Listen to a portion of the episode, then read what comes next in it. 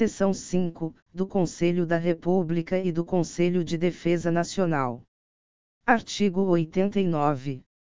O Conselho da República é órgão superior de consulta do Presidente da República, e dele participam o Vice-Presidente da República, o Presidente da Câmara dos Deputados, o Presidente do Senado Federal, os líderes da maioria e da minoria na Câmara dos Deputados, os líderes da maioria e da minoria no Senado Federal, o Ministro da Justiça e 6. Cidadãos brasileiros natos, com mais de 35 anos, sendo dois nomeados pelo Presidente da República, dois eleitos pelo Senado Federal, e dois eleitos pela Câmara dos Deputados, todos com mandato de três anos, vedada a recondução. Artigo 90. Compete ao Conselho da República pronunciar-se sobre intervenção federal, estado de defesa, e estado de sítio. E as questões relevantes, para a estabilidade das instituições democráticas. Parágrafo 1. O Presidente da República poderá convocar ministro de Estado, para participar da reunião do Conselho, quando constar da pauta, questão relacionada com o respectivo ministério. Parágrafo 2. A lei regulará a organização e o funcionamento do Conselho da República. Artigo 91.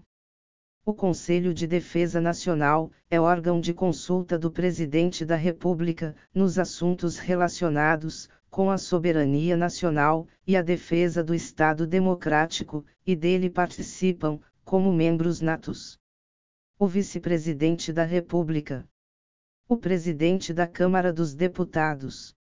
O Presidente do Senado Federal, o Ministro da Justiça, o Ministro de Estado da Defesa, o Ministro das Relações Exteriores, o Ministro do Planejamento.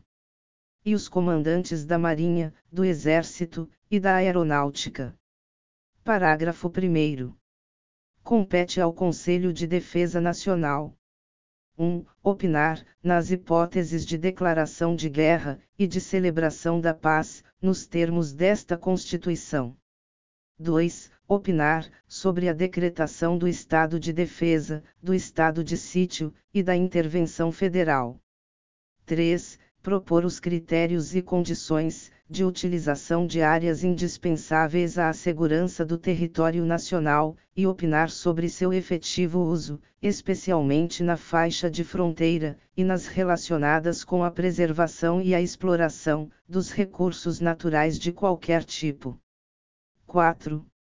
Estudar, propor e acompanhar o desenvolvimento de iniciativas necessárias a garantir a independência nacional e a defesa do Estado democrático.